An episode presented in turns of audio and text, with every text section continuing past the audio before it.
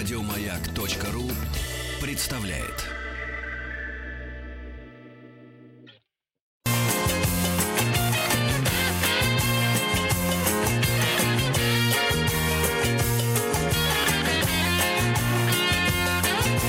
Вахтанг Махарадзе и Павел. Сегодня в программе, посвященной известным фамилиям, мы поговорим о династии Бенуа, из которой вышли архитекторы, скульпторы, художники, литераторы, музыканты и актеры. На связи у нас доцент, зав. кафедры истории русского искусства РГГУ, кандидат искусствоведения Илья Евгеньевич Печенкин. Илья Евгеньевич, здравствуйте. Здравствуйте. А, здравствуйте, Вахтанг. Здравствуйте, Павел. Илья Евгеньевич, вот в процессе подготовки э, к э, сегодняшнему нашему общению э, наши мнения с Павлом разделились о, о, о том, кто же был все-таки ключевой фигурой в клане Бенуа. Я вот голосую за Николая, э, значит, Бенуа, а Павел считает, что все-таки самый известный Бенуа это сын, его сын Александр. Это, это не я считаю, Александр Николаевич, да, выдает поисковая система по запросу Бенуа, появляется биография Александра Николаевича, первый из всей династии. Вообще это справедливо? Как вы считаете, Илья Евгеньевич? Да. Кто все-таки главный? А, ну, я, честно говоря, э, не знаю, насколько э, справедливо ставить вопрос о том, кто, кто из них главный, потому что Николай Леонтьевич, разумеется, главнее, как отец семейства. По старшинству, да. Да, да, да. По престолу а, наследию. Да, э, но дело в том, что, конечно, поисковую систему не обманешь, и Александр Бенуа – это, наверное, э, наверное, один из синонимов вообще Серебряного века русского. И, конечно, такая ключевая фигура, там я могу сказать, что она одна из ключевых, хотя, э, ну, едва ли среди его современников найдется человек настолько универсальных способностей и настолько разносторонний, потому что все-таки Александр Николаевич не только художник, не только Э, историк искусства, один из первых, кстати говоря, историков русского искусства. 18 э, века и более позднего времени, то есть э, не Древней Руси, а вот именно уже сюда, поближе. Но это вообще-то и критик, который формировал наше представление о Серебряном веке. То есть один из выдающихся деятелей отечественных вообще в истории идей да, в истории идей о собственной культуре русской.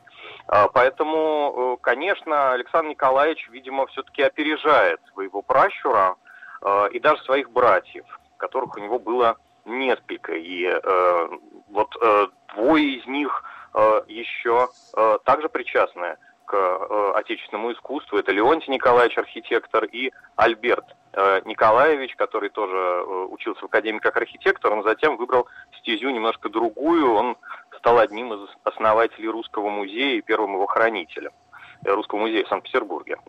Угу. Да. Вот, угу. пожалуй, э, пожалуй, как-то сложно, конечно, отдать предпочтение кому-то из них, но Александр Николаевич просто Э, как мастер художественного слова оставил и мемуары, и дневники, которые изданы. Э, поэтому мы его голос слышим, конечно, э, в большей степени, и он фигурирует в культуре интенсивнее, чем братья и отец. Ну, давайте этом... отдадим дань уважения родителям. Вспомним мы Николая Леонтьевича и Камилу Альбертовну, и э, краткий экскурс по их биографиям совершим. И, конечно же, э, плавно перейдем к э, сыновьям, да, через правила воспитания, может быть, да, которых придерживались э, Бенуа-старшие. Давайте с Николая Леонтьевича тогда начнем сегодня и перейдем плавно по, как бы, по нисходящей.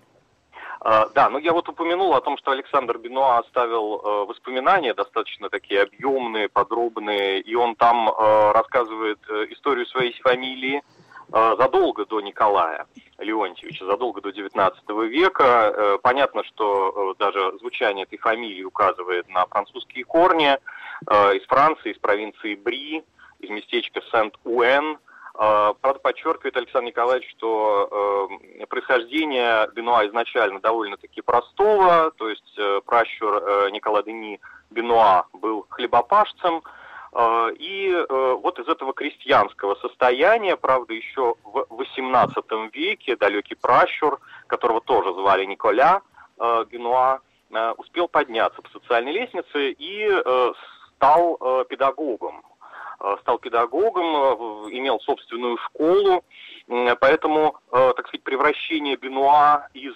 крестьян в интеллигенты, оно состоялось еще вот 300 лет тому назад практически. А затем Луи Жюль Бенуа,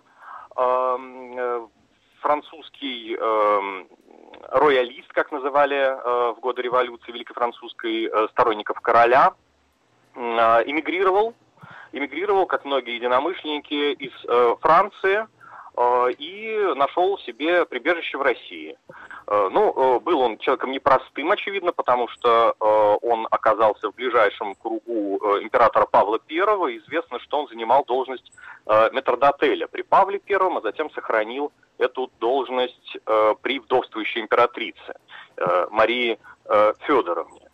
И сын этого Луи Жюля, вот э, Николай Леонтьевич, э, о котором мы уже с вами упомянули, э, отец Александра Николаевича э, Бенуа, э, он был крестником императрицы. Понятно, что это уже э, задает некую планку и, э, в общем, задает некую перспективу э, для Николая Леонтьевича в дальнейшем, когда он э, был принят в Академию художественно-архитектурное отделение, и э, когда он э, получает, э, ну, в общем, э, такое благорасположение императора Николая I. Фактически он стал придворным архитектором ведь Николая Павловича, и можно видеть его постройки в Петергофе, выполненные в этом статусе.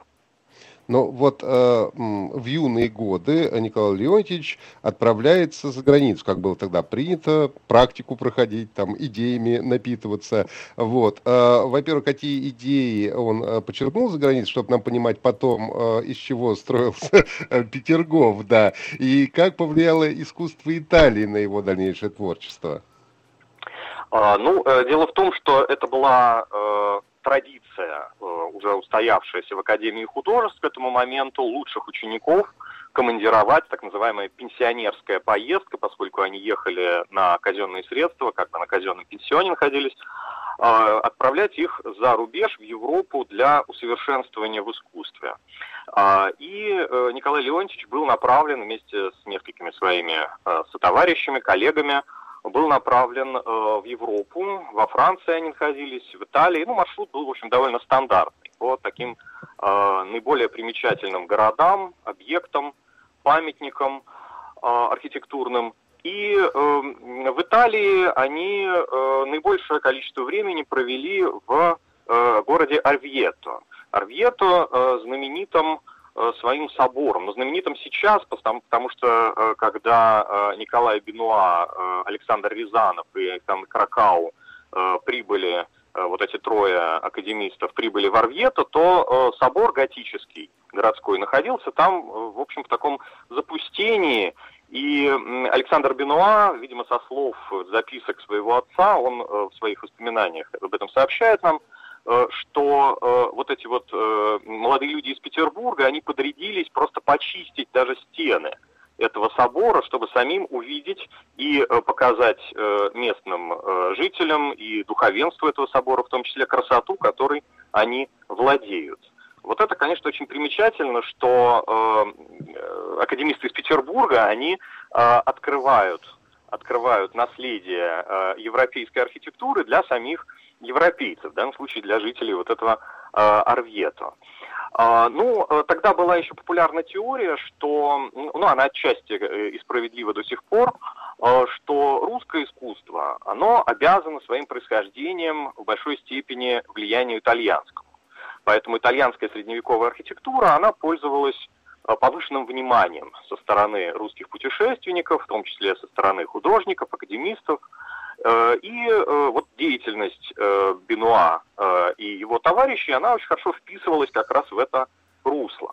То есть они исследуют итальянскую готику для того, чтобы собрать материал для возрождения русского национального стиля, которым тогда, ну, как бы вот, который тогда считался основным основной задачей э, для э, отечественных архитекторов, художников, вот речь идет о середине XIX века. А, ведь э, Бенуа по возвращении, он был помощником Константина Тона на строительстве храма Христа Спасителя. То есть это вот достаточно внятно характеризует направление мысли тогдашнее и, в общем, смысл того, что делали архитекторы и художники. Это 40-е Илья, годы. Вот, да. Илья Евгеньевич, а ведь еще в Риме э, как раз Бенуа с Рязановым встречались с Николаем Первым. И как-то вроде там хорошо и приятно долго беседовали. Это повлияло потом на его дальнейшую карьеру в России? Вот. А, да, э, безусловно, э, такие аудиенции, конечно, не остаются бесследны, но вот я уже упомянул, что изначально а, сын метродотеля, метродотеля Марии Федоровны, он уже как бы был на особом счету, он был крестником, Э, Марии Федоровны, вдовствующей императрицы, и, очевидно, встреча Николая Павловича в Риме с Бенуа, она э, как бы была предопределена тоже уже этим особым статусом. Э, то есть это все было глубоко не случайно, конечно. И встреча, и э, те заказы, которые э, затем, э, то есть та, должность, которую э, получает Николай Леонтьевич Бенуа по возвращении в Россию – Э, это, конечно, э, было следствием определенного социального положения его э, родителей. Ну, вот самое, пожалуй, главное, что мы знаем о Николае Леонидовиче Бенуа, это, конечно, Петергоф. Можно об этом пару слов? Да, конечно.